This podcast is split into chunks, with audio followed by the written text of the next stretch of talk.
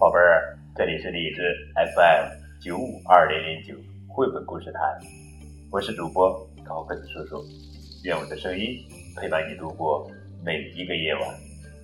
今天呀，我们要讲的绘本故事的名字叫做《放屁了》，作者是日本作家长新太文，王维信翻译。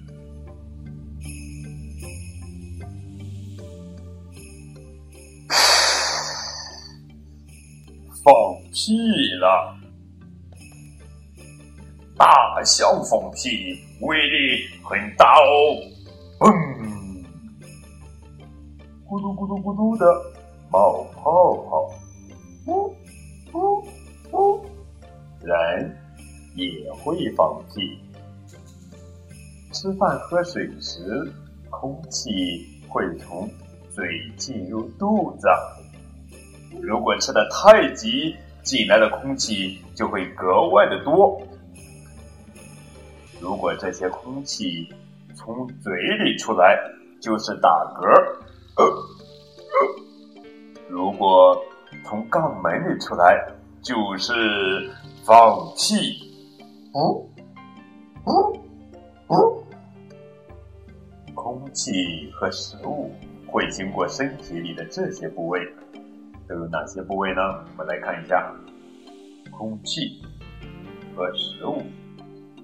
进入到食道，进入到肝脏，进入到胃、胰腺、十二指肠、小肠、大肠、直肠，然后是肛门。屁里除了有从嘴里进入的空气。还有大肠里产生的气体，这些气体是食物残渣在细菌的作用下分解腐烂变成大便时产生的，所以屁很臭哦！哎呀，好臭，好臭呀！健康的人每次放屁大约会排出一百毫升的气体。嗯我们来看一下，一百毫升是多少呢？把一百毫升装进牛奶瓶，大概会有这么多。这是健康人每次放屁大约会排出的气体。那么一天放的屁加起来大约有五百毫升。不，一百毫升。不。一百毫升，不，一百毫升，不，一百毫升，不，一百毫升，哼哼，一天放的屁加起来大约有五百毫升，呼呼，好臭呀！有屁，但憋着不放，憋的时间一久，就有可能出现肚子疼、头晕、头疼等情况，所以不要硬憋着。有屁就赶紧放！做了肠道手术的人，如果放屁了，就说明肠道功能已经恢复正常了。有的屁很臭，有的屁不太臭。如果吃的是肉、鱼和鸡蛋等食物，放出的屁会很臭；而如果吃的是红薯或豆类等食物，放出的屁。就没有那么臭，所以食肉动物的屁特别臭。噗噗噗，哼哼，比如狮子放的屁，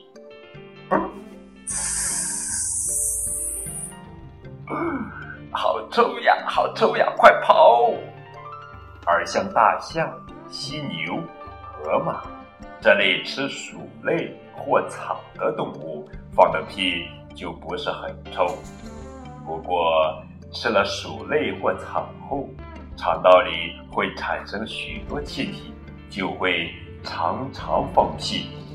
哼，放屁虫会从肛门附近喷射出很臭的液体或气体来保护自己，这跟放屁不大一样。嗯，好了，屁的故事讲完了。拜拜，屁，嘣，嘶，嘣嘣，啪嗒，嘣，嘣，嘣嘣嘣，嘶，噼啪，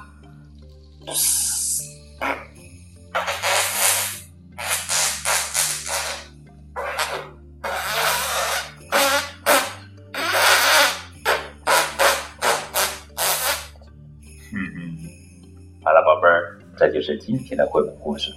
噗，放屁了！